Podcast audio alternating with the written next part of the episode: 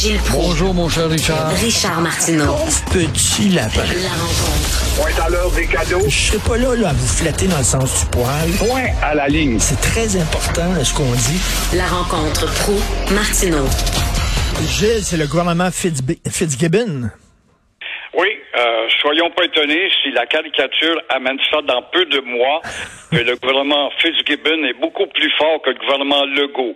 Et on le voit très bien, le gouvernement Fitzgibbon euh, va axer évidemment sa politique sur l'économique, l'économique, et évidemment tous ceux-là qui veulent investir vont trouver bonne oreille, et euh, vous allez trouver là aussi euh, des gens qui vont encore une fois, s'attaquer aux timides, timides loi 2196 et euh, on ne sera pas surpris du tout. En tassant Jolin Barrette du dossier identitaire, dites-vous bien qu'on va justement vite réviser ces deux lois à la faveur de la pensée de Fitzgibbon. Et encore une fois aussi, il faut retenir que si on opte pour euh, polisser ou atténuer la loi 2196, les deux lois timides, qui sont deux lois qui sont déjà dans le réfrigérateur des tribunaux, qui n'ont même pas couché, qui n'ont pas abouti, qui n'ont pas enfanté, qui n'ont rien, rien, rien donné dans le décor. Et là, on a demandé à Éric Girard d'être le ministre responsable des relations avec les pauvres anglophones.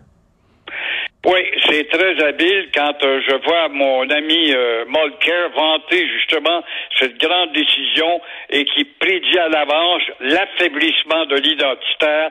J'avais une idée comment ce deuxième gouvernement, CACIS, qui est un gouvernement de nationaleux, rentre dans une phase de docilité. Euh, je félicite je, mon bon ami Bernard Drinville, un travailleur acharné. Je l'ai malmené, je trouve qu'il joue trop. Il est titulaire de l'éducation, il devra soigner son langage, mais aura-t-il le courage de mettre la hache dans certains mauvais plis qui se sont installés. Pas de statu quo, Monsieur Drainville. Je veux être cynique, je veux bien croire, mais il manque de personnel. On parlera pas de l'école de 180 jours à 200 jours. On parlera pas de l'école qui finirait à 4h15 au lieu de 3h15. On parlera pas des 18 journées pédagogiques qui agacent les parents. On parlera pas de la qualité du français qu'on vient pas à bout de relever. Alors encore une fois, je lui souhaite bonne chance au sein du gouvernement Fitzgibbon. Mais moi, j'ai l'impression que c'est un gouvernement qui était bleu foncé qui devient de plus en plus bleu pâle. Le bleu pâle, c'est pas pour rien que le Canadien a adopté hier un beau chandail bleu pâle. C'est aux couleurs justement des expos, dit-on, mais également de la CAQ. On le voyait durant la campagne quand on voulait distinguer, par exemple, avec le lys bleu foncé pour le PQ, bleu pâle pour la CAQ et la feuille d'érable rouge pour l'autre. Alors, le Canadien de Montréal passe au bleu pâle. Euh, je t'ai déjà dit dans le passé, mon cher Richard, que le Centre Bell n'est rien d'autre qu'un centre de petite enfance où on amène des enfants à payer des billets 400 dollars en bas, 800 dollars à deux, 1000 dollars pour la soirée, pourquoi pas, pour avoir un hockey qui est en train de renverser la vapeur avec nos jeunes talents. Et les beaux chandails bleu pâle du centre de la petite enfance, car les gens qui sont dans l'aréna, évidemment, ont des cerveaux d'à peu près 14 ans, même s'ils en ont 60, 70, puis ils portent des chandails du Canadien.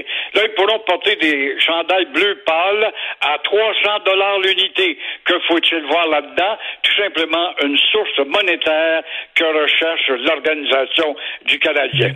Mais le bleu pâle, je reviens à la CAQ, c'est quand même un peu décevant. Lui, Thomas Mulcair, il, il se réjouit de ça en disant, là, euh, on a enlevé des pouvoirs à Simon Jolin Barrette, c'est une bonne chose.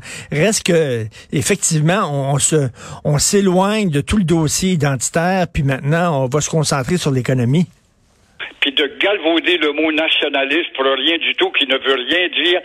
Euh, Legault n'est rien d'autre qu'un nationaleux, c'est tout, un opportuniste qui a pris le pouvoir pour satisfaire justement son gros ego. Et quand tu vois Thomas Mulcair, mon bon ami Thomas Mulcair, vanter la composition de ce gouvernement-là, ça te donne une idée justement qu'on s'en va vers le très ordinaire. Quand je vois euh, Madame l'ancienne reporter de Radio-Canada, qui va être aux affaires internationales. Ça veut dire qu'il va y avoir beaucoup de voyages à Paris qui ne donneront rien du tout, car Paris n'a plus d'influence dans le développement de la personnalité française. Bon week-end malgré tout, cher Gilles. bon week-end. aussi, à lundi. On se reparle lundi. Merci à toute l'équipe. Benoît, il colle au plafond. Il colle au plafond.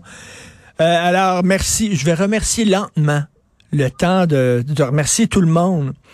Alors, merci pour la recherche, votre travail formidable que vous faites. Florence Lamoureux, Cybelle Olivier, André-Sylvain Latour, Myriam Bessette et Charlotte Duquette. Merci beaucoup. À la régie, à la réalisation, l'homme derrière les boutons qui manipule le son à la machine. Bon, Jean-François Roy, merci beaucoup. C'est c'est bon le vieux Chris qui arrive. Puis bon week-end. Ça a l'air qu'il va faire très bon. On se reparle lundi 8h30.